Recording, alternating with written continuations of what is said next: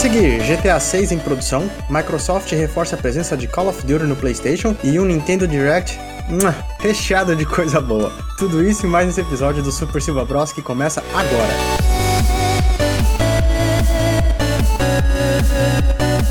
Bem-vindos ao quarto episódio do Super Silva Bros para a semana de 11 de fevereiro de 2022. Aqui a gente comenta o que de mais importante aconteceu na indústria dos games na semana e falamos sobre o que estamos jogando. Disponível toda sexta-feira no Spotify, iTunes, Google Podcasts ou no seu aplicativo favorito. Se você gostou ou tem críticas, deixe uma avaliação no seu app que ajuda a gente a melhorar o programa e fazer mais pessoas descobrirem o Super Silva Bros. Eu sou o Renan Silva e hoje comigo meu irmão gêmeo Ronier Silva. Tudo bem, Ronier? Eu tô vivendo uma espécie de uma ressaca de um porre que eu ainda não tomei. Porque é. hoje saíram os previews de Elden Ring. Eu não consigo fazer mais nada. Tá quando tá chegando no final de ano, você sabe que tá chegando as férias e você não consegue mais trabalhar? E tipo, nada Bateu mais dezembro, você desliga, Não, né? acabou, acabou. Você lava a mão e fala assim, esse mês eu tô só fingindo que tô trabalhando, porque trabalhar ninguém trabalha. Então, até dia 25 eu tô eu não consigo, não consigo. Passei o dia inteiro hoje vendo um vídeo de preview de Elden Ring. Quero jogar e eu testei vários jogos essa semana para jogar e nenhum saciou, sabe? Aquela,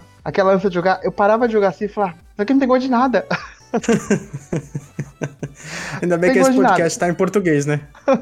Ainda bem. Mas é isso aí. Vamos para as notícias aí, porque hoje tem Nintendo Direct. É, hoje tem bastante coisa. Vamos, já vamos começar com as notícias então.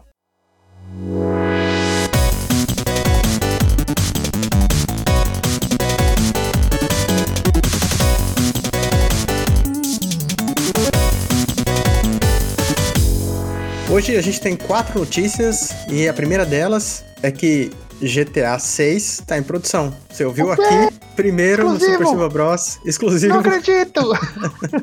não acredito! Quem poderia imaginar, não é verdade? A continuação de um jogo que já fez 155 milhões de unidades vendidas? Não pode ser. é, pois é. A Rockstar colocou um anúncio no site falando que sabe que os fãs estão esperando e tudo mais, e que eles já estão trabalhando na continuação de GTA V, né, que é GTA 6, e que em breve a gente poderia saber mais detalhes. Esse em breve a gente não sabe, mas eh, existe alguns analistas financeiros que falam que para atingir algumas metas que a Take-Two tá querendo atingir até 2024, GTA 6 sairia mais ou menos nesse período. Então, o, o, que eu acho também que não seja algo fora do comum de acreditar 2024 ou 2025, um GTA 6. Renan, eu vou te falar, esse foi o anúncio mais broxante que eu já vi em muitos anos. Não o anúncio em si de GTA 6, né? Mas a forma que foi feita. Vamos aqui colocar um textinho no rodapé que a gente tá fazendo GTA 6. Eu juro pra você, eu fiquei meio assim, porque quando eles anunciaram Red Dead Redemption, foi uma imagem com um tweet dizendo quando que ia ter o trailer. GTA 5 é a mesma coisa. Então, e aí, porra, todo mundo ficou na expectativa, não sei o que, com a data, vendo a imagem, tentando decifrar quem é o John Marston, o que, que tem aqui, o que tá acontecendo. E esse não tem nenhuma imagem, sabe? Nem tipo um logo GTA 6. Porque eu acho que seria mais, mais empolgante se eles tivessem colocado um tweet com uma imagem. Tweet oficial da Rockstar, colocado GTA 6, sei lá, now in development, agora em desenvolvimento, igual a Nintendo fez.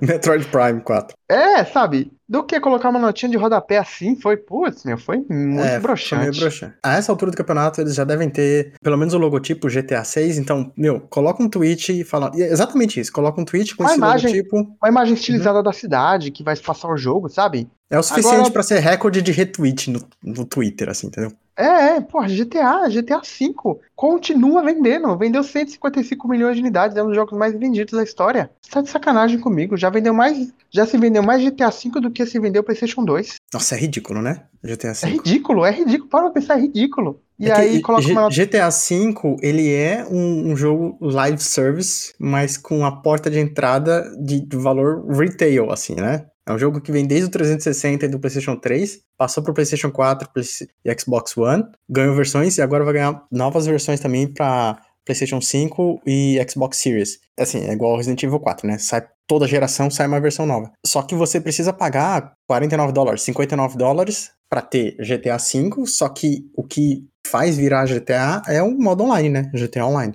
Por isso que vende igual água. Porque é um live service, no final das contas. Já teve alguns meses no, no Game Pass e na, no PlayStation Now, mas o, o, o que faz girar o dinheiro é o, o GTA Online, né? É o que eles fazem vender, e aí quando entra, aí as pessoas gastam dinheiro também, né? É, não me interessa GTA Online, eu só espero que GTA 6 tenha uma boa história. A Rockstar sabe contar boas histórias. Não fui o maior fã de GTA V, das histórias, Ah, da história eu. de GTA V.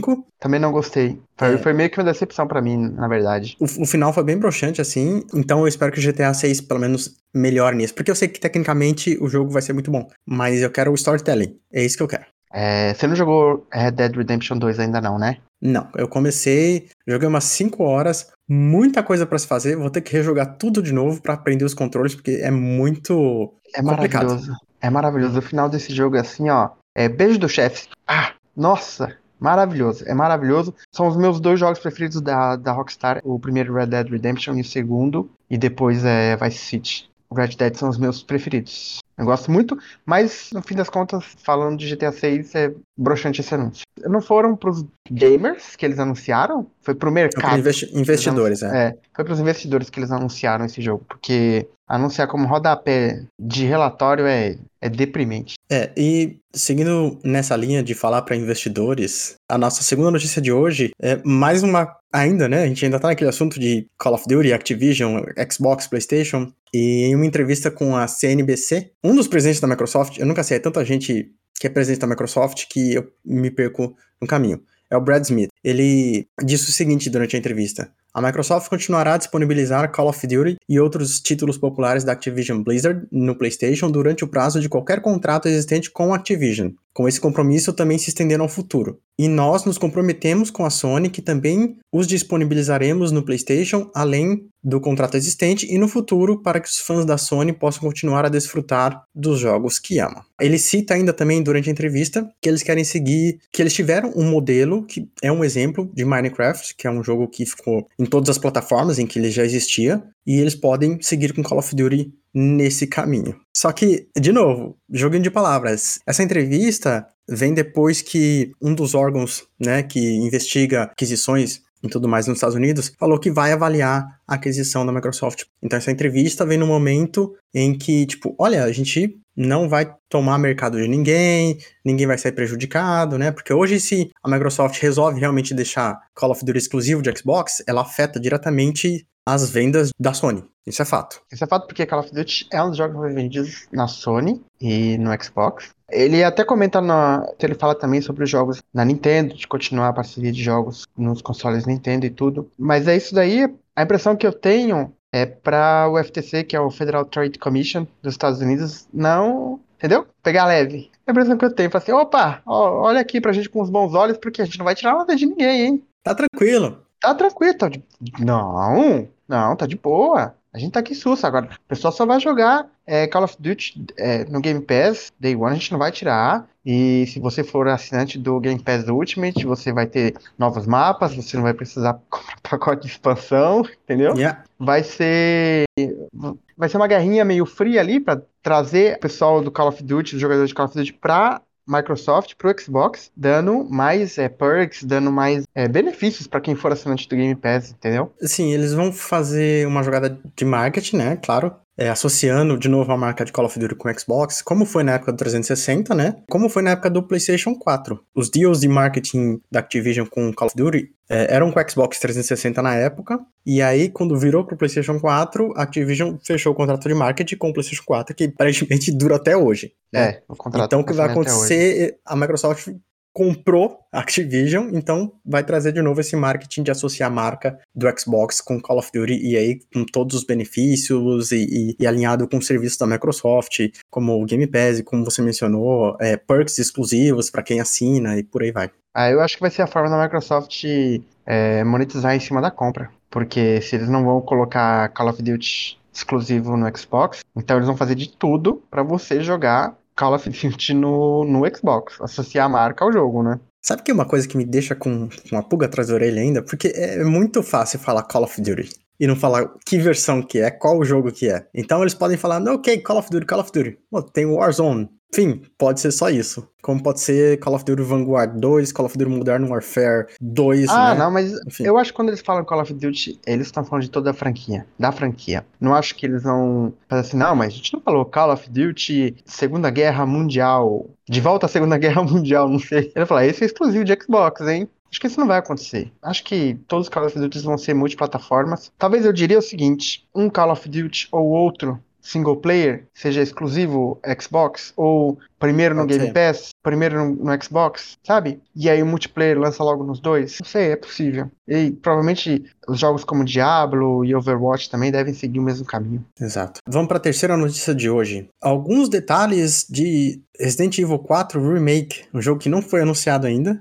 mas que existem Oficialmente é um jogo que não existe, né? É, oficialmente é um jogo que não existe, mas existem muitos rumores de, de fontes com credibilidade. Essa notícia vem do Imran Khan, do site Fanbyte. E aí ele comenta sobre o que, que vai trazer de novo um remake de Resident Evil 4, né? Que é mais ou menos esperado depois do remake do 2, do 3, pula a Code Verônica, vamos direto pro 4.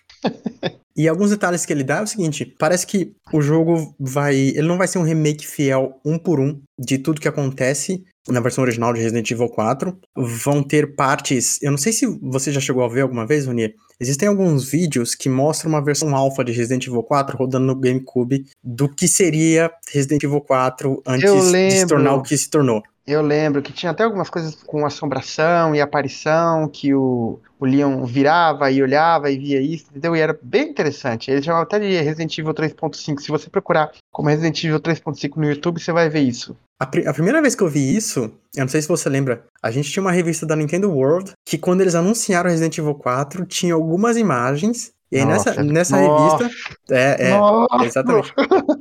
E aí nessa revista tinha o Leon andando no corredor Tinha, com aquelas tinha. armaduras lá. Eu vi o vídeo depois, mas tinha imagens nessa revista do Nintendo World. Eu não vou lembrar que número que era. Mas era com pouco tempo que o jogo foi anunciado, porque ele é, inicialmente ele foi exclusivo do, do GameCube, né? Depois que ele saiu para outras plataformas. Nossa, agora, agora eu voltei num tempo assim, ó. Senti o cheiro do feijão naquele dia. Puta que pariu, hein?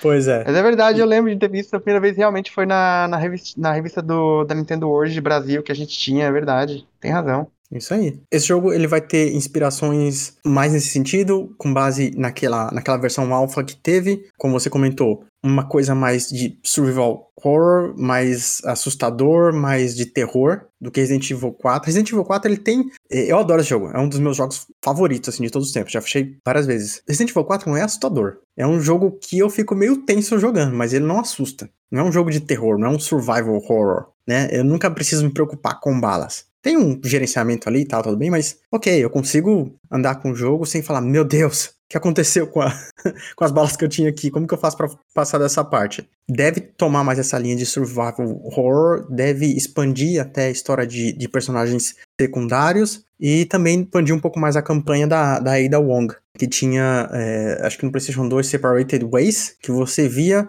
jogava com ela a visão, tipo, que ela tinha correndo paralelo com o Uhum. Leon. Era isso né? mesmo. Aí- e agora ela vai ter um pouco, talvez tenha um pouco mais de destaque. E era uma campanha que você finalizava o quê? 10 horas, né? Umas 10 horinhas, 10, 12 horas de jogo? Por aí. Por aí, né? É, não faz muito tempo eu terminei o. Terminei várias vezes o remake de Resident Evil 2. E terminei uma vez só o Resident o remake de Resident Evil 3. O que eu espero desse remake é que seja na qualidade de Resident Evil 2 remake. Porque quando eu comecei a jogar, apesar de ter jogado o original, pra mim era um jogo novo. Era um jogo novo porque o que eles adicionaram no jogo acrescentou a experiência, além dos gráficos assim, ó, extraordinários para PlayStation 4 e Xbox. É um jogo muito, muito, muito bonito, muito bonito mesmo, mas as pequenas mudanças que eles fizeram adicionaram muito na experiência do jogo. O mínimo que eu espero é o mesmo carinho e cuidado que eles tiveram com Resident Evil 2 para fazer Resident Evil 4. Porque é um jogo relativamente recente, né, em comparação com os originais de PlayStation 1. Então, eu espero que seja que seja feito com carinho, amor e dedicação. e eu não importo que seja, além de ser tenso, que seja de horror. Porque no caso de Resident Evil 2, eram momentos de horror, vários momentos de horror, mas o jogo inteiro é um jogo de tensão. Você fica muito tenso. Ainda mais quando eles liberam o Mr. X lá na, na delegacia. Ave Maria, que estresse. É um estresse, assim, ó. É um estresse, é um sufoco. Parece que você tá afogando. Só que é muito bom. É uma sensação muito boa de alívio quando você consegue passar, sabe? É uma coisa que não é qualquer jogo que consegue te causar isso. Uhum. É muito difícil você fazer esse balanço, né? Mas eu gostaria que fosse um balanço entre é, te deixar tenso, te deixar sufocado, te dar medo, mas ainda te fazer continuar, fazer você ir pra frente no jogo, entendeu? É esse balanço que eu gosto em jogos de, de terror, jogos de terror e jogos de horror. Fala também de um possível review esse ano, né, de 2022, mas eu acho que é um jogo para 2024, né? Não acho que é um jogo para ano que vem, não. Não sei. É, Resident Evil 3 saiu em 2019? 2019, acho que foi isso mesmo. É, então, Resident Evil 3 foi feito pela M2, é uma empresa formada por funcionários da Capcom e da Platinum Games. E aí a equipe que estava fazendo Resident Evil 2, o que, que essa equipe estava fazendo? Né? Aparentemente, Resident Evil 4 começou com a M2, depois de Resident Evil 3, e aí a Capcom trouxe internamente para a equipe que fez Resident Evil 2 dar continuidade no desenvolvimento. Ah, entendi. Eu lembro que de ter lido um review nessa, na época aí que teve essa mudança, porque a diferença entre Resident Evil 2 e Resident Evil 3 é muito claro, né? Um é 2019 e outro é 2020, né, do Resident Evil 3. E o 3, ele é mais um passo a passo do jogo original, um remake passo a passo, diferente do 2. O 2 é um jogo que expande mais, que dá mais falas, dá mais personalidade pros personagens, diferente do, do 3. Então, eu lembro que na época a ideia da M2 era fazer um remake passo a passo para seguir ali fielmente os acontecimentos e os eventos do Resident Evil 4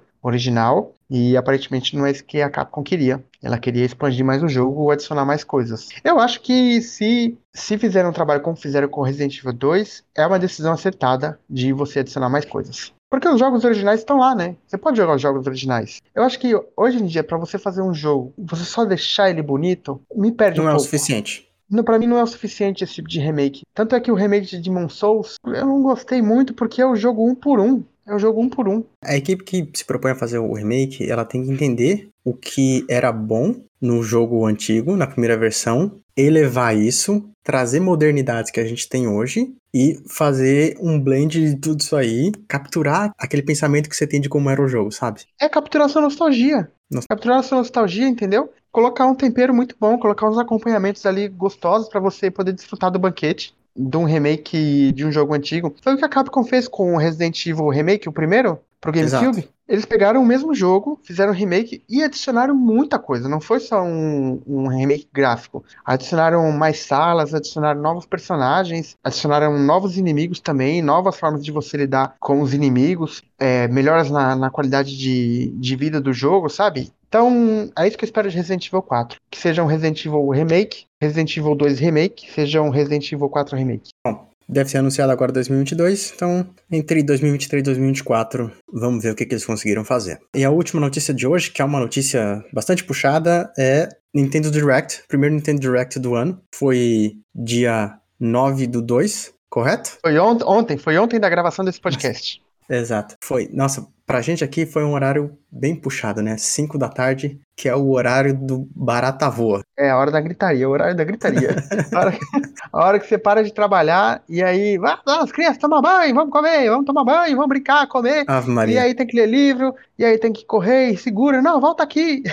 Aí não dá muito Fica assistindo com o direct passo a passo, né? Fica assistindo com o assistindo com- celularzinho ali na mão. Ali.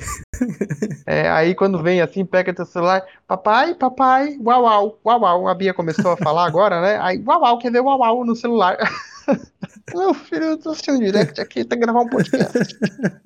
Me deixa. Tá. Ai. No, no geral, você, você gostou do, do Direct? Gostei, gostei, e achei, achei muito bom. É, não foi meu direct preferido, mas foi um dos melhores directs que eu já assisti. Porque teve um bom pace, assim, da- das notícias de anúncios. Um ou outro anúncio que pra mim interessa muito, mas a maior parte da coisa do que eles mostraram, que, nossa, que legal que está vindo, nossa, que legal, nossa, que legal, nossa, que legal. Eu achei que foi muito bom. E você? Foram, foram, foram boas surpresas. Eu achei um Direct ok, legal. Assim, ah, não criou muitas expectativas em jogos que vão sair ainda, mas trouxe luz em jogos que vão sair. Que eu curti, como o Kirby e até o Xenoblade 3, que a gente, a gente vai falar aqui ainda. Mas no geral, assim, pra quem é fã de JRPG, esse foi, tipo, o melhor Nintendo Direct de todos. Porque a Ah, quantidade é de coisas que eles anunciaram, assim, entre remakes e portes e novos jogos, foi, foi bem além do que é o normal. É Direct. verdade, isso é verdade. É, a verdade é que assim, faltou uma porrada, eu quero dizer assim, uma porrada literal, assim, uma porrada de da, da Trindade, entendeu? Para mim, né? Mario, Zelda, Metroid. Porque você teve alguns updates de Metroid Dread, a gente já vai entrar, mas um jogo da série principal, pá, Zelda. Ou Mario, pá, Mario. Ou Metroid, eh, Metroid Prime Trilogy. Uhum. Foi só isso que eu senti falta, na verdade, na real. Foi um jogo assim pra, tipo, ah, não tem como você reclamar desse Direct. Teve um trailer novo de Zelda, sabe? Ah, não tem como reclamar. Vai ter um novo Mario 3D, a continuação de Mario Odyssey. Foi o que você tá reclamando, sabe? É, não teve um jogo nota A, teve vários jogos nota B. É, foi isso mesmo. Vários jogos nota B, assim. Bom, vamos passar a lista aqui. Eu separei uma lista dos principais jogos e de outros jogos que foram anunciados. Eu vou falando, e aí, conforme for, a gente vai comentando o que, que a gente achou de cada revelação de cada jogo. O primeiro jogo que eles mostraram foi Fire Emblem Warriors Three Hopes, que é Fire Emblem Musou, baseado na história do último Fire Emblem que saiu, que foi o Three Houses. Esse jogo vai ser lançado agora dia 24 de junho. Alguma expectativa? Eu não gosto muito de Musou. Musou, pra quem não sabe, são jogos meio hack and slash, que você tem alguns objetivos pra fazer, que você luta com uma manada de inimigos. Tem pouco peso no combate, mas é um combate divertido pra você fazer. Tem alguns objetivos que você tem que ir cumprindo no mapa e tal. E aí vai ser uma continuação de Fire Emblem Warriors. Tem um primeiro que saiu no começo do Switch, do, na verdade pro Wii U, né? E foi portado pro Switch. E aí agora vai sair esse Three Hopes. Eu fiquei interessado porque eu joguei Fire Emblem Three Houses e eu gostei muito do Three Houses. Gostei muito dos personagens. Então quando eu vi a Eldgard ali no, no jogo, pô, aí pegou na waifu, né? Aí E é um jogo falei, bonito, pô, né? Gráfico bonito. é um jogo bonito, é, graficamente tá bonito e tal. A arte do, do Treehouse é muito bonita, é muito legal. Então, a hora que começou a aparecer, aparecer os personagens ali, com que eu passei mais de 50 horas de jogo, aí pegou, né? Aí eu acho que eu vou ter que jogar, pelo menos testar esse jogo aí. Eu vou ter, porque eu fiquei bem interessado, mas me pegaram na waifu, né? Depois eles mostraram Advanced Wars 1 e 2 Reboot Camp, que é o remake dos dois primeiros jogos do Game Boy Advance. Eu lembro que eu joguei na época no emulador do Game Boy Advance. Eu não gostei muito da época. Eu, eu tava procurando na época um Tactical RPG. Eu achei legalzinho só, mas também não, não me pegou. Quem sabe agora no, na versão do Switch. Também me interessa, mas tem outro RPG tático mais que a gente vai falar que eu tô mais interessado do que Advanced Wars é, Reboot Camp. No Man's Sky, que foi uma surpresa pra mim, porque eu achei que esse jogo ia, ser, ia rodar na cloud, mas não. É um port nativo pra rodar no Switch. Vai ser lançado agora no meio do ano, 2022. Teve... Legal, né? Mais um desses. Eu acho que eu diria que é mais um desses portes impossíveis no Switch. Sim, dá pra dizer. Porque é um jogo, é- aparentemente é um jogo muito bonito no, no Xbox e no PlayStation. É, então no Switch vai dar aquela comprimida assim, nervosa. Eita, aquela lavada na textura. Tá quase não consegui, tipo assim, ainda bem que tem que jogar em modo portátil, né? Mas, velho, deixa sair. Né? Não, mas Deixa deixa, sair. Põe no Switch. Depois teve uma, acho que uma das estrelas do, do Direct foi Mario Strikers Battle League. Esse do Direct, assim, dos jogos da Nintendo, é o jogo que eu tô mais interessado de jogar. Porque pareceu muito divertido.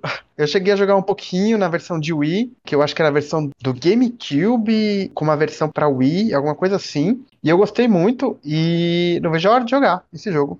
Parece muito interessante, parece muito divertido. Parece, parece muito divertido, mas eu fico meio assim de, de jogar porque só me parece ser divertido jogando cooperativo ou multiplayer. Provavelmente não vai ter um modo história como tinha os antigos jogos de esportes da série, né? Então, não sei. Eu- legal Verdade. que vai sair, mas pra mim não, não tem muito, muita vontade de jogar, não. Depois, eles anunciaram um, um novo modo Salmon Run de Splatoon 3, que já tinha no 2, mas que era. Até hoje eu não entendi. Era um modo de jogo que tinha no Splatoon 2, que eles retiraram do jogo. Não dá mais pra jogar no Splatoon 2, agora você vai poder jogar de novo no Splatoon 3. Eu não sei se vai funcionar da mesma forma. Mas é tipo um modo Ah, Horda. sim. É, É muito não. Nintendo isso, né? Uhum. Isso é muito Nintendo.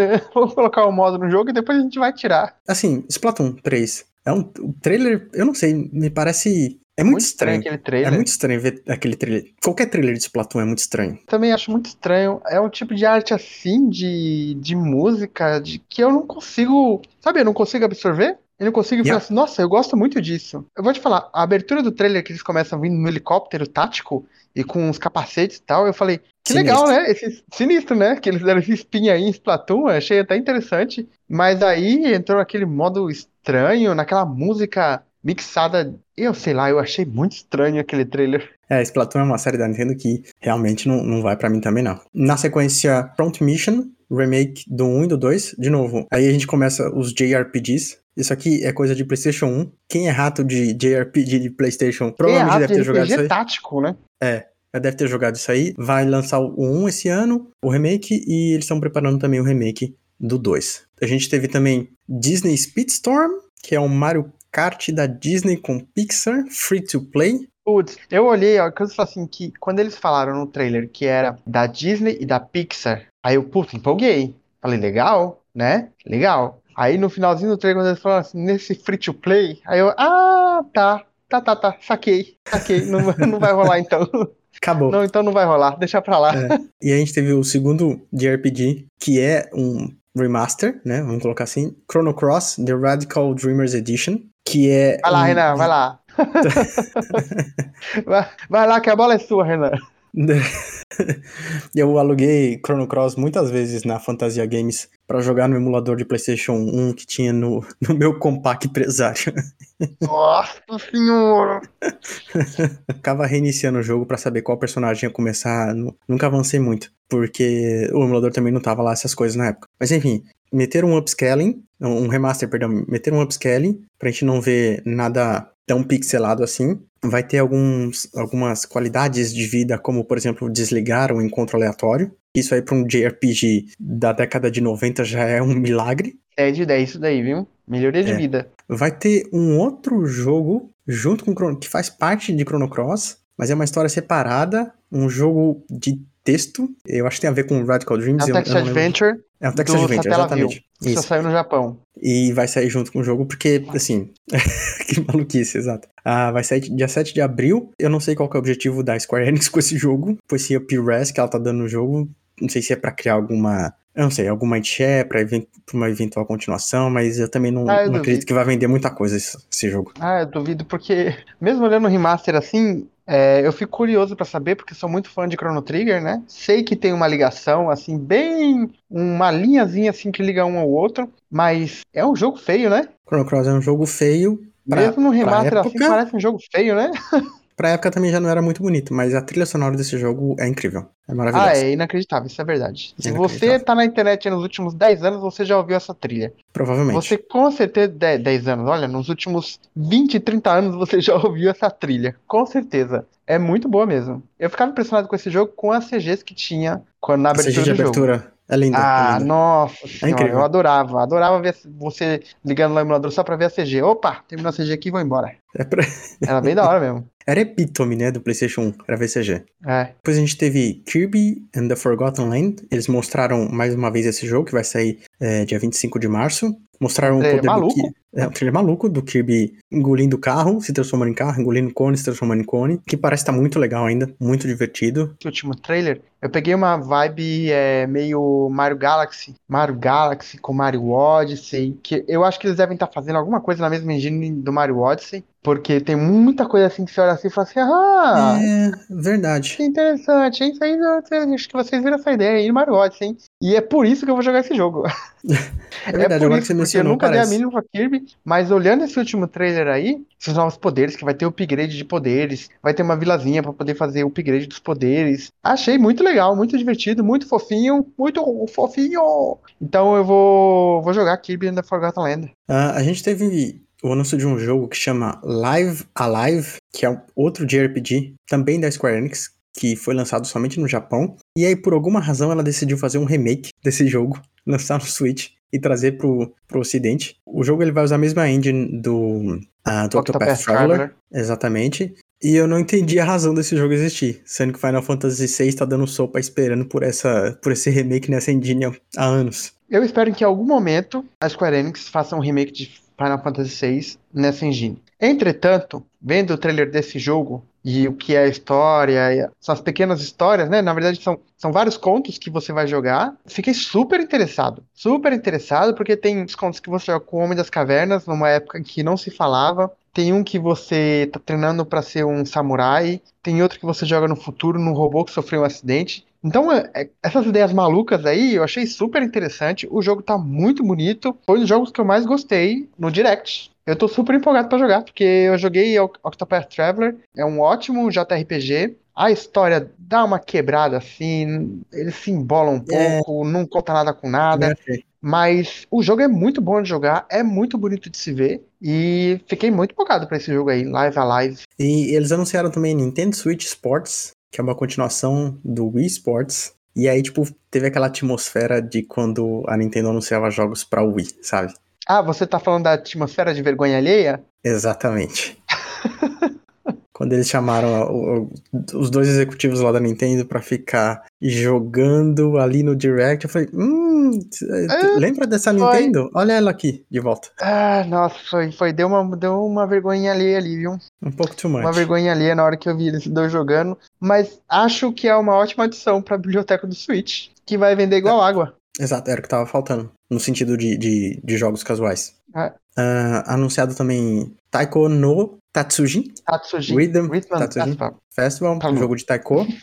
bem popular no Japão. Metroid Dread, eles vão adicionar dois novos modos. Rookie Mode, que você pode receber mais dano sem perder tanta vida. E Dread Mode é One Hit Kill de qualquer inimigo pro jogo. Esse é uma sacanagem. Impossível.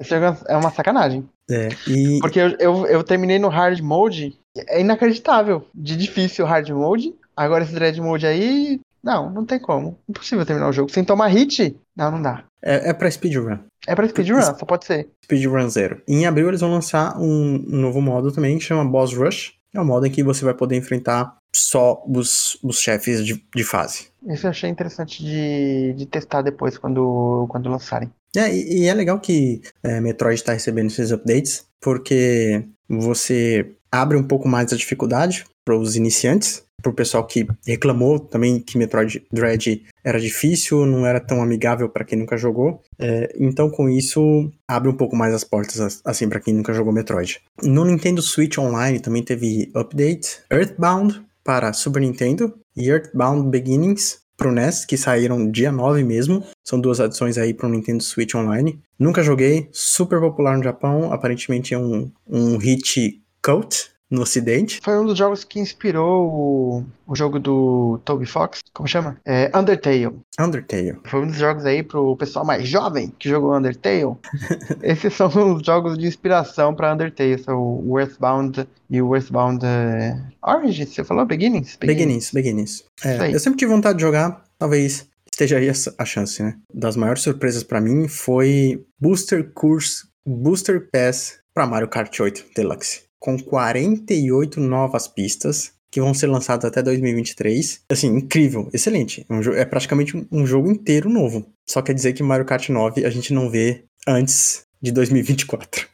Isso quer dizer que a gente não vê um Switch novo antes de 2024. Porque se a Nintendo vai dar suporte até 2023 para Mario Kart 8, quer dizer que vai ser suporte para o Switch até no final de 2023. Eu achei que a Eu ideia também. de DLC para Mario Kart 8 estava enterrada, reencarnada para um próximo Mario Kart. Não esperava, fiquei surpreso. Esperei por muito tempo no começo do Switch, vendo quanto Mario Kart 8 vendia, mas eles chegarem agora e lançar 48 pistas, que vão ser. 48 pistas, cara, é muita pista. Vão ser remakes de várias pistas de todos os jogos, desde o do primeiro Super Mario Kart Circuit do Super Nintendo até o Mario Kart Tour, que é o de Android, né, de Android e de iOS. Eu fiquei impressionado, fiquei impressionado. E eles vão lançar esses 48 pistas em pacotes, né? Vai ter um pacote primeiro agora, acho que é em março, com oito pistas e vai assim até o final do ano que vem por 30 dólares, ou se você tiver o Nintendo Switch Online Expansion Pack, não vai precisar pagar nada a mais para poder jogar os DLCs. O esse, que torna é o, o tipo... Expansion Pack obrigatório de se ter. Aí você dá um valor pro Expansion Pack. Porque se você já paga o Nintendo Switch Online só seu, ah, você tem opção. Você vai pagar 30 dólares ter só o DLC, ou você vai pagar 30 dólares a mais para ter o DLC de Mario Kart, o DLC de Animal Crossing provavelmente outros DLCs no futuro, Nintendo 64 e Mega Drive. Aí eu acho que já faz sentido o valor a mais que você paga pelo Expansion Pack. É incrível, vai dar uma outra vida pro jogo. Eu, eu vou voltar a jogar Mario Kart, porque eu joguei todas as pistas, joguei todos os campeonatos. É, tem que voltar a jogar.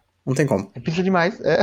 é. E aí eles fecharam o Direct com o anúncio de Xenoblade Chronicles 3 para setembro de 2022. Excelente terceiro jogo da, da série no Switch para encerrar a trilogia, né? Só que o, o, mais interessante, o jogo tá bonito, tá, parece interessante, parece Xenoblade. Acho, mas o mais interessante para mim é a data desse jogo, setembro de 2022. Xenoblade Chronicles 2 foi lançado em dezembro, né? No, no ano de lançamento do Switch, 2016, uhum. 17, 16, né? 2017. 2017. Só que agora eles vão colocar esse jogo para setembro. Se eles colocaram Xenoblade Chronicles 3 para setembro, significa que a gente tem mais coisa pro segundo semestre que não tá anunciado ainda. É porque. A data de lançamento. É, se você olhar na lista, eles anunciaram jogos até junho, considerando que o verão vai até agosto. Pode ser que Splatoon 3 seja o jogo de agosto ou o jogo de julho. Que seja o jogo de julho. Você tem agosto, setembro, Agosto não tem nada, né? Setembro com uh, Xenoblade Chronicles 3. Aí você tem ainda outubro, novembro e dezembro.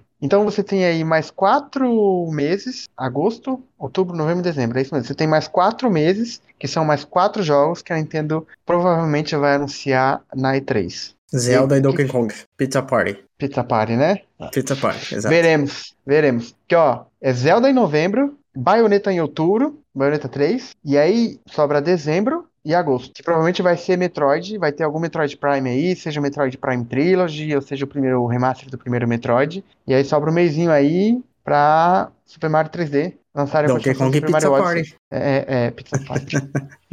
Eu acho que vai ser isso aí. Tem um rumor aí também de um novo Fire Emblem, né? Um novo uhum. Fire Emblem tático aí. Pode ser que seja coisa do segundo semestre. Mas eu tô cada vez mais acreditando em Zelda esse ano, hein? Eu também. Depois desse anúncio do Xenoblade Chronicles 3 pra setembro, isso, isso me cheira a Zelda 2022. É, então. Também tô achando, tô achando que novembro. Novembro tem. Eu acho que na E3 a gente vai ficar sabendo. No Direct de E3, acho que daqui até junho não vai ter Zelda em nenhum Direct. E eu acho que na E3 a gente vai ficar sabendo qual é o futuro de Zelda. Vamos mostrar o jogo, vamos falar sobre o jogo, o que, que o jogo tem e data de lançamento. Ou lançar é um trailer e dizer março de 2023. Senhor amado. Senhor amado. Bom, eu, eu, vou passar uma lista rápida aqui de outros jogos que foram anunciados, mas que eu acho que não tem tanto peso assim. Force Unleashed Star Wars, para 20 de abril, é um pote da versão de Wii, feio pra caramba. Horroroso. Assassin's Creed The Ezio Collection, para 17 de fevereiro, rodando a 15 FPS. Tava feio esse negócio. Nossa, o footage que eles mostraram tá feio. Nossa senhora.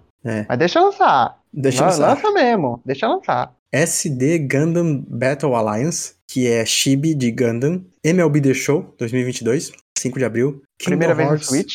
Exatamente, Kingdom Hearts. As três coleções que saíram para os outros videogames, essa versão vai ser uma versão Cloud, que saiu dia 10, agora de, de fevereiro vai ter Clonoa Fantasy Rivière Series Remake do PlayStation 2, do Clonoa 1 e Clonoa 2, para quem se importa com Clonoa. É tem uma coisa muito legal, porte de Portal Companion Collection, que vai ter Portal 1 e 2, que vai lançar agora em 2022 para Switch, o que é super interessante de ver jogo da Valve saindo no Switch.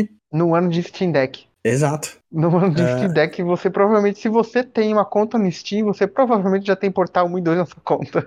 Exatamente. Mas muito legal, achei bem legal saindo o, o Portal 1 e 2 pra Switch. Eles anunciaram uma demo de Triangle Strategy, que vai sair agora dia 4 de março, que leva você até o capítulo 3, e você pode transferir o seu save para o jogo completo também. Bem legal esse tipo de, de, iniciativa. Baixei a demo, falta só jogar. Tô bem empolgado. Gosto muito de jogo de estratégia e, como eu falei, HD 2D, na arte de Octopath Traveler. Vai ser demais esse jogo. Uh, trailer também de Cuphead, The Delicious Last Course, DLC, dia 30 de junho. Uh, Zombie Army 4, Dead War, 26 de abril. Eu não faço ideia do que são esses Zombie Army. Senhor, Getsu Fumada Den Undying Moon, Parece que é um jogo antigo da Capcom que foi feito um remake. É uma, é uma parada assim. Mas, Mas a, é um a, arte parece bonita. bonita. Arte Tem uma arte bonita. muito bonita. Tem um jogo do Demon Slayer também, que vai sair dia 10 de junho. Lego Brawls, que eu nunca tinha ouvido falar, junho de 2022. E Two Point Campus, que vai sair dia 17 de maio. E esse foi o Nintendo Direct de fevereiro de 2022. Acho que agora. No geral, a gente passou pela lista agora,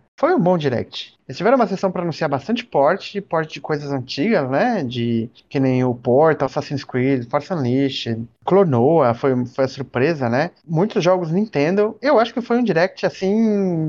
que dá pra sair satisfeito, vai. Dá pra sair satisfeito. Não teve aquele negócio, puta que pariu, não acredito, tô arrancando a minha roupa, esse jogo aqui é inacreditável. Não teve, né? Mas é um direct de respeito. É, é um direct pro dono de Switch falar, ok, eu tenho que jogar pelo menos até setembro. Pelo menos até setembro, né? Tem coisa, exato. É uma lista gigante. Quem tem tempo pra jogar tudo isso? Você tem um direct, eles vão mostrar três, quatro jogos que te interessam e é os jogos que você vai conseguir jogar, entendeu? E é o suficiente. É o suficiente. É. Você não precisa querer jogar tudo. Então, top 3 melhores jogos, melhores anúncios do Direct. Do Direct, olha, o DLC de Mario Kart 8, Chrono Cross e DLC de Mario Kart, Chrono Cross. Rapaz, Mario Strikers, vamos falar Mario Strikers. É, pra mim foi, foi Mario Strikers, o DLC de Mario Kart e Xenoblade Chronicles 3. Ah, é verdade, Xenoblade. Bom, Xenoblade Chronicles 3 foram os melhores anúncios, assim, porque Triangle Strategy eu quero muito jogar, o Kirby também, mas são jogos que a gente já sabia, né? Falando de anúncios, mesmo, acho que foram esses três aí os que me deixaram mais é, empolgados. é, eu acho que full direct, assim, igual a gente teve, como esse, só na E3, em junho, se tiver E3. Ah, até lá, o máximo que deve acontecer é ou direct focado em algum jogo que vai sair, ou o Indie World, é onde a Nintendo anuncia jogos indies. A Tata tá falando que Silk Song é então realmente só na E3, né? Só na E3, exato. Fica aí a esperança. Bom, ah, vamos pro tópico do episódio, né? Vamos falar sobre o que estamos jogando. Vamos falar sobre o que estamos jogando.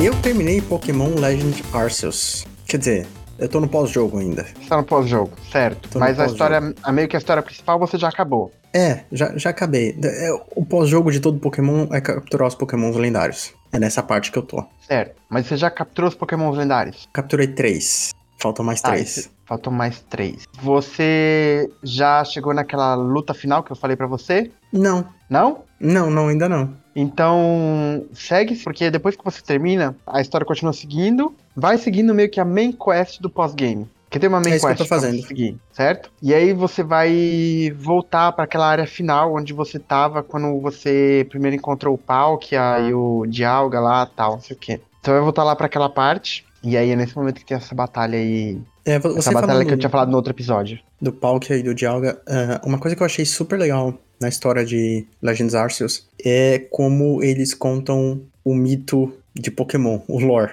né? Ah, é, isso é verdade. Isso, isso é bem legal, porque assim, lá no Diamond and Pearl, quando a gente jogava, tipo, a gente lia no texto, puta, a gente só queria avançar pra conseguir, né, pegar as insígnias e tudo mais. Só que aqui, a história é um pouco mais, ela é melhor contada. Então você consegue ter Uhum. uma noção melhor de como, do que é o lore de Pokémon ali dentro É, daquele contexto, é. É, do, do é. Legends Arceus, de como o continente foi criado, quem criou os Pokémons e tudo mais. Então eu achei su- super legal a forma como, como é contada e como você tá envolvido na história disso. E, e é uma coisa que nenhum outro Pokémon fez até hoje. Isso, isso é verdade. Eles contam sobre o mito de que Arceus, no mundo de Pokémon, é um Pokémon Deus. Foi ele que criou tudo e todos, não sei o que. E aí vem os Pokémons lendários, também foram criação dele e tudo mais. É, é muito. Você é muito nerd, Renan. Você. Você é muito nerd contando aí sobre esse, esse lore de Pokémon. Não, mas, Mas mas é interessante. Realmente, nesse jogo, eles falam sobre isso, né? Eles falam sobre Dialga e o Palkia, quem são esses pokémons, o que que eles fazem nesse mundo. É, as pessoas veneram esse pokémon deus, né? Que é o, que é o Arceus. Ah, acho bem interessante, eu gostei bastante de como eles contaram a história dessa vez. Então, porque é uma história que não é contada através... Ah, tem uma, uma força maligna aqui que quer capturar os pokémons para transformar o mundo, pipipi, popopó. É uma crença que eles têm nesse deus e tudo que acontece é por causa do, do, do Arceus e aí da forma com que esses pokémons lidam, porque quando a história se passa, as pessoas lá da vila, as pessoas desse mundo Pokémon, elas se cagam de medo de Pokémon. Exato. elas se cagam de medo. Elas, elas não querem nenhum Pokémon dentro da vila. Elas vêm, pedem pra você mostrar os Pokémons, porque elas só querem ver, elas não querem nenhum Pokémon. E aí a história vai contando que tinha as pessoas da vila que, que celebram esse All Might que é o, o, o Arceus, e você tem clãs também que adoram o Dialga e o Palkia também, de acordo com as suas crenças. Eu acho bem interessante essa, essa forma de contar a história que eles expor, expuseram aqui no, no Pokémon Legends. É, não, não tem os ginásios, não tem o vilão principal, é, é você navegando no lore de Pokémon, na história do É. Mitos. Mas o que, que você achou do final? Eu não gostei, porque, poxa, você passou o jogo inteiro me dando cutscenes, e aí no final do jogo você me dá uma foto. É, foi ó. meio, Foi meio broxante, é. foi meio broxante, né? Porque você assim, Decepcionante, "Ah, é. festinha, vamos, vamos botar uma foto aqui. É, acabou o jogo. Pô, é isso. Eu não gostei do tipo da batalha final, porque não é exatamente uma batalha final. Eu tive mais dificuldades em outros momentos do jogo. Pra mim não fez tanta diferença assim, eu só não gostei. Foi isso. Entendi. Chega nessa última batalha que eu falei no outro podcast, porque essa é a última batalha, esse é o desafio. Esse é o desafio do Uhum. jogo, essa é a última batalha. Ok. Entendeu? E pode já ir craftando Max Revive aí, Super Maria. Poção, porque o bicho vai pegar na última batalha. Eu estou te falando. Ok. É muito bom, vale a pena. Vale a pena ir até o final pra, pra ter essa última batalha aí. Tá. É, Eu vou falar de, de outro jogo que eu joguei aqui, que é Mighty Morphin Power Rangers. Ei! Jogo de Super Nintendo. Como é que eu joguei isso? É, eu comprei uma TV recente agora, que ela tem Android TV. Aí eu falei, por que não, insta não instalar o emulador nela, né? Aí consegui acessar a Play Store, consegui baixar o emulador. E aí coloquei algumas ROMs pra, pra testar mesmo, né? Sincronizei um controle. E aí eu falei, tá, eu vou pegar algumas ROMs aqui e colocar. E a única que eu testei foi essa, Mighty Morphin Power Rangers. é, que acho que foi o primeiro jogo de Power Rangers que saiu pra Super Nintendo, que conta com a equipe original. Trini, o Zack, Billy, Jason e a Kimberly. É isso, né? E o Tommy? Não, não tem o Tommy nessa história. Não tem o Tommy? Não tem, é a primeira temporada isso aqui. Ah, nossa. É a primeira temporada. O jogo, ele é um ele é um side scrollers beat 'em up. Por que side scroller? Porque você não É um jogo de tela que anda com porrada. Exato. Em bom português. Em bom português é isso aí. Porque você não sobe e desce na tela, você só segue pra frente. O jogo Esse é não aquele tem. que você tem que apertar LR pra ele dar aquela mortal pra outra linha de cima do. Não, essa, é, essa é a continuação. Ah, tá. Entendi. Esse jogo é a continuação. Esse, esse que eu tô jogando é a primeira versão. Ah, o jogo são em fases, você escolhe um Ranger, começa o jogo sem se transformar, avança, vem os bonecos de massa, cada boneco de massa tem uma cor diferente, o boneco de massa cinza você mata numa porrada, o rosa você demora mais pra matar. Só que uma coisa super bizarra desses bonecos de massa é que eles te atacam com uma faca. Nossa, que é uma coisa que não tem no jogo, né? Que não, não, não tinha na série. uma faca. uma faca. Todos, todos, sem exceção, te atacam com uma faca. O cinza, o verde, o rosa. E é bizarro, né? Nada a ver isso. Eu não, eu não sei qual era a limitação que os desenvolvedores tinham, qual budget, enfim. E, bom, enfim, você começa a, a fase sem estar transformado, avança, avança, avança, encontra o chefe da fase e aí você se transforma sozinho. E aí você avança mais um pouco e chega no, no chefe da fase. E aí você mata ele, pega o seu número de password e aí vai, avança pra, pra fase seguinte. Escolhe um novo Uhum. Ranger, avança Ah. pra, pra fase seguinte. Eu cheguei até a terceira fase, que é uma Usando fase. save state, né? Ou não? Não, não, não, não, Não, sem usar save state? sem usar save state. Aí eu cheguei até na terceira fase, que é uma fase no esgoto, e, e que, e que tem umas decisões assim de gameplay, de interação do personagem com a fase, que é, é super bizarro, sabe? Tem uma hora que a fase começa a subir e descer a água, sabe? Que é terrível. Odeio fase de água. E aí só o seu personagem, só o seu Ranger, que flutua na água. Os bonecos de massa, eles estão lá andando na água sem física, sem adaptação nenhuma. E com a faquinha lá, querendo esfaquear você. E você nadando e tentando desviar das facadas. Só atrapalha você de jogar. Essa questão de você ficar nadando e os bonecos É de uma massa não. dificuldade que só atrapalha. Nossa, que maluquice. É, pois é, e nossa, tem uma parte que tem um corredor que você como Ranger precisa engatinhar de quatro até atravessar do outro lado porque vem um boneco de massa amarelo com espinho na sua bunda. E aí você lá, Ranger, tem que ir engatinhando. Engraçado que a, a modelagem dos personagens, né? Tipo, dos personagens humanos, né? A Trini, a Kimberly, o Zack, o Billy, uh, eles têm golpes próprios, tipo, animações próprias, né? Os golpes são basicamente os mesmos, mas são animações próprias e até bem feitas. Só que aí quando você vira um Ranger, todos têm o mesmo modelo e eles viram Rangers mega bombados, assim. Então, ah, tipo, igual os bonequinhos que tinha antigamente, que você virava a cabeça? Virava, virava a cabeça. Apertava o cinto e puf, virava a cabeça, né?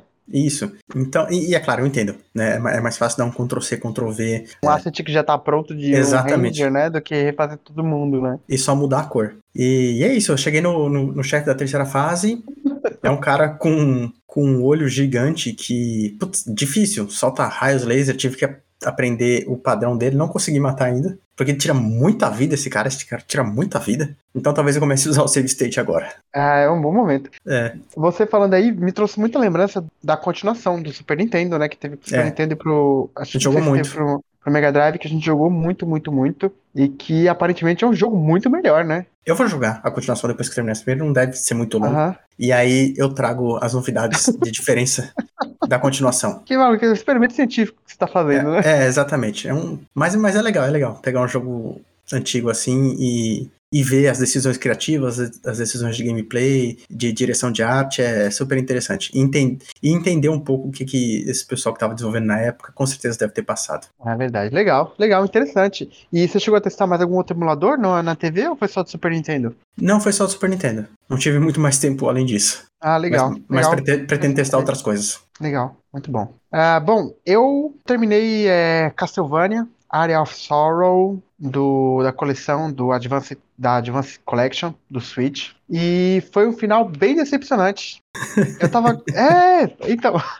Eu tava gostando muito do jogo, tava evoluindo bem, tava subindo e tal. Eu não sei se é porque eu tava usando muito a mecânica de, de voltar o jogo, sabe quando você volta? Que, ah, morreu nessa collection, se você segurar o, o gatilho direito e coloca pra trás, aí o jogo dá aquela rebobinada, e aí você consegue seguir dali pra frente. Então, eu não consegui ver o último chefe chegando. Sabe, o, o jogo não deixou pra mim assim, agora você está indo enfrentar o último chefe, sabe? Não deixou Eu claro. passei, é, eu passei no mapa, tava rodando e tal, chegando nos lugares, consegui 80% fi- no final do jogo, né? No final deu 80%, e aí eu falei, "Pô, uma hora o chefe vai chegar, né? Uma hora eu vou enfrentar o Drácula. E aí tem mais algumas ceninhas tal com os personagens, e aí de repente eu cheguei numa sala, num canto lá do castelo, cheguei numa sala, entrei, aí tinha um personagem que eu já tinha visto, e aí eu comecei a enfrentar ele, e aí ele era o último chefe chefe do jogo, e aí acabou o jogo. Enfim, o que aconteceu aqui? Não entendi o que aconteceu aqui.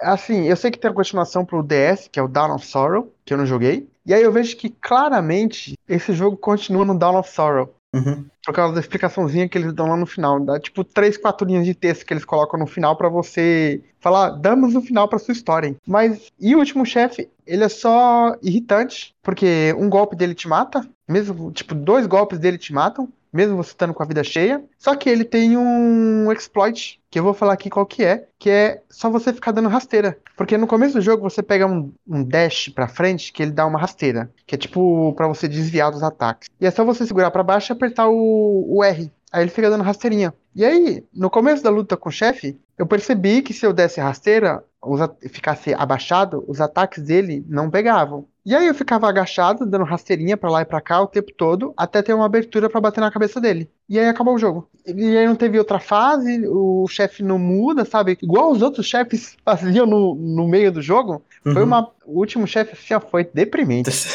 Parece que acabou o tempo dos desenvolvedores ali, do, dos produtores, falar, vamos entregar logo, porque senão não vai dar tempo. É sobre a jornada, não é sobre o fim. É, esse, esse jogo é sobre a jornada, viu? Porque o fim é terrível.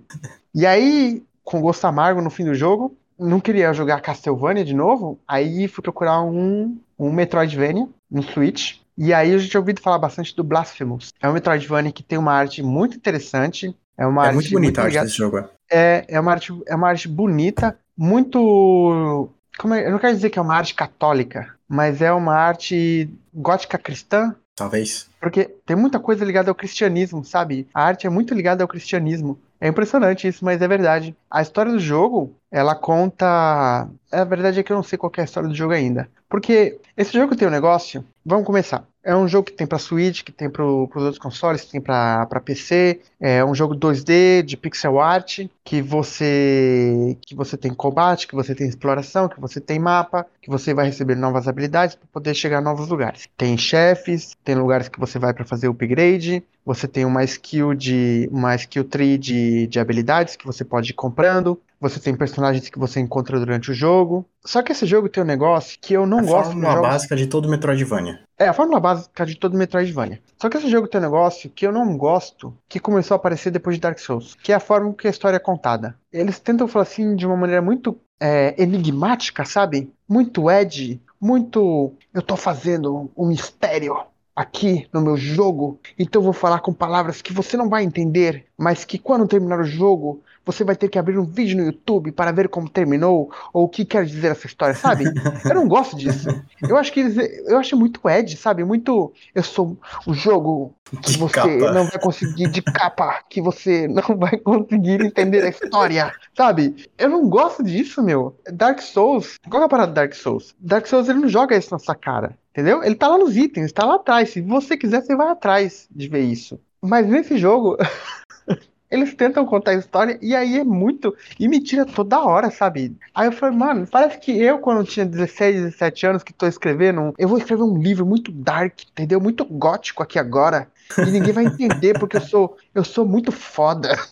E aí eu não gostei, eu não gostei de, de como a história é contada. Uhum. Não interessa, na verdade, assim, a verdade é que a história não interessa muito, mas o que eu percebi é que eu não tenho mais paciência para gráficos de pixel art. As animações são muito boas, a arte é muito bonita, mas eu acho que não dá mais pixel art pra mim, viu? Eu acho que a última coisa que eu abracei assim e joguei e fui além foi Shovel Knight, que joguei todo, joguei todo Shovel Knight, joguei todas as expansões, mas eu não sei, agora você fala, pô, mas você tava jogando Castlevania agora há pouco, de Game Boy Advance, mas eu acho que, eu não Mas é sei, uma pra mim tem- diferente.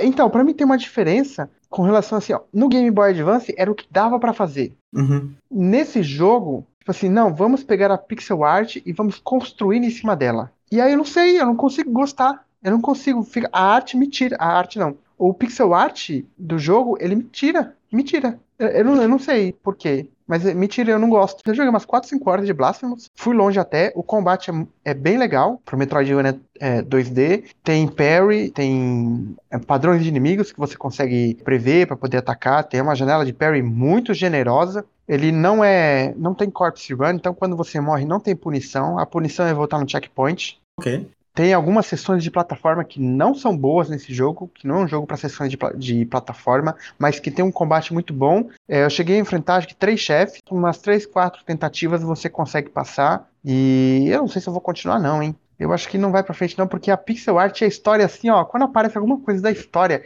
eu quero morrer. eu quero morrer, mas o combate é legal. O combate é legal. Eu não sei, Blasphemous, não sei se gostei. Outro jogo também, que Bicho, eu tô, você tá Deixa eu tô jogando, azedo, viu? Esse jogo. Não, mas. Mas sabe que? Eu, eu joguei. Eu joguei um pouquinho, sabe? Um pouco de cada um. Tá certo que eu joguei 5 horas de Blasphemous, mas eu, eu joguei um pouco mais de Returnal pra PlayStation 5. Exclusivo de PlayStation 5, da Housemark, é, que conta a história da Celine. É um jogo roguelite. Então a Celine é uma astronauta que tem um problema com a nave dela e cai no planeta. É um jogo 3D, né? De terceira pessoa, de tiro. Ela cai nesse planeta. E aí ela vai explorar. Ela encontra as formas de vida alienígena que atacam ela. Ela ataca de volta. E ela vai começando a explorar. E aí quando você morre, você volta no começo do jogo. Você volta na nave e no momento em que você estava caindo, você volta. Uhum. E aí você reinicia o ciclo do Returnal. Então a ideia é ela encontrar alguma forma de tentar fugir desse planeta, né? Entrar em contato com a tripulação dela, com a equipe dela e fugir desse planeta. É, só que, como todo jogo roguelike, ele é um jogo em que a todo momento, né? Toda vez que você morre, a próxima vez que você inicia o jogo, você tem salas diferentes, você tem posicionamentos de inimigos diferentes, você tem posicionamento de itens diferentes. Então, uma jogada que você está fazendo pode ser que ela seja mais fácil ou mais difícil do que a outra, né? Se o jogo não for bem balanceado, o que nesse caso às vezes eu acho que não é, no caso de Returnal. É muito difícil. Ele é um jogo muito difícil, mas pra mim esse não é o problema Hum. Dele ser um jogo muito difícil, porque eu gosto de jogos difíceis. Pra mim, o problema de Returnal, eu cheguei até o segundo chefe, o segundo boss, né, que é a segunda área do jogo. O problema é que, assim, eu vou comparar esse jogo com Hades. Hades, que é um jogo de 2020, que eu amo, Hades de paixão, eu adoro esse jogo. E ele é um, é um roguelike. Só que Hades é um jogo que, assim, ele incentiva você a continuar jogando. Porque por mais que a sua run de Hades ali tenha durado 40 minutos e tenha sido uma bosta e você não conseguiu chegar longe, você consegue carregar muita coisa de volta para quando você reiniciar. É, entendeu? Exatamente. Dar upgrade de novas habilidades, dar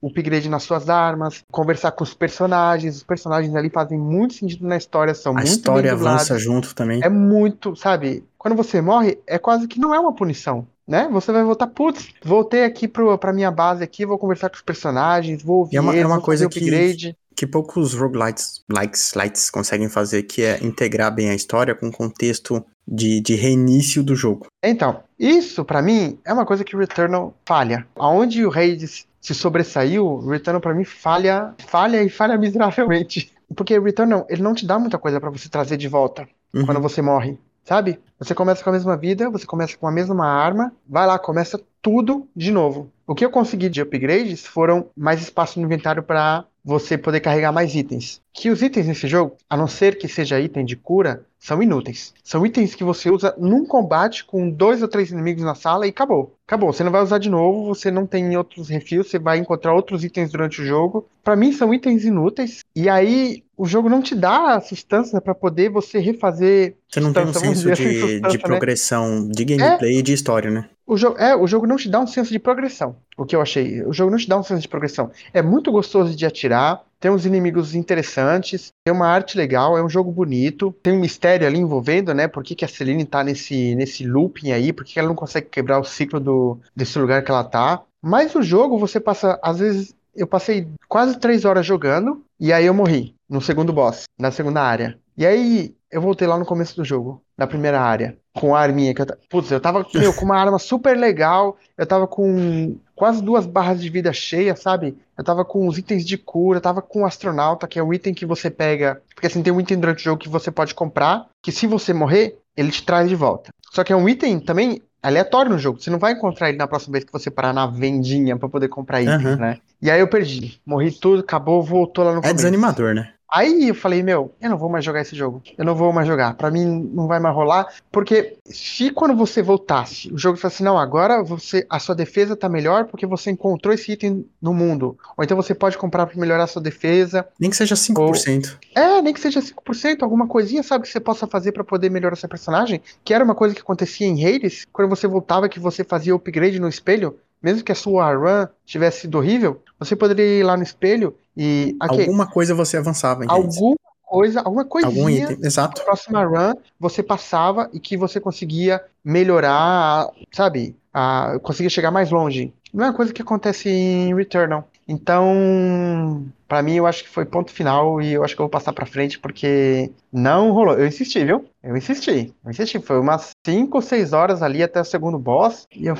Ai, meu. Eu até, eu até vi que tem, tem um esquema depois do upgrade que eles deram. Na verdade, eles fizeram uma atualização é, no jogo para você poder suspender o ciclo durante uma jogatina, porque isso era uma coisa que não tinha na versão vanilla do jogo. Agora você pode suspender o ciclo e colocar o PlayStation em modo é, hibernação, e aí você pode voltar e reiniciar o e ciclo continuar. e continuar o jogo. Tem uma forma de você fazer um checkpoint no jogo. Por exemplo, de você chegar na base do último chefe. Você sabe que você vai enfrentar o chefe aqui, o primeiro ou o segundo chefe. Você suspende o ciclo, você cancela o upload automático para PS Plus do ah, seu, seu save. E aí você joga o jogo, e aí, se você morrer, você consegue fazer o download do que tá no save. Não, não, não. Eu, Too much. Tá... Aí eu falei, meu, deixa pra lá. Foi... Primeiro que não é assim que o jogo foi feito para ser jogado. Né? Se o jogo tivesse um checkpoint, você encontra um item durante o jogo que você pode, sei lá, fazer um checkpoint.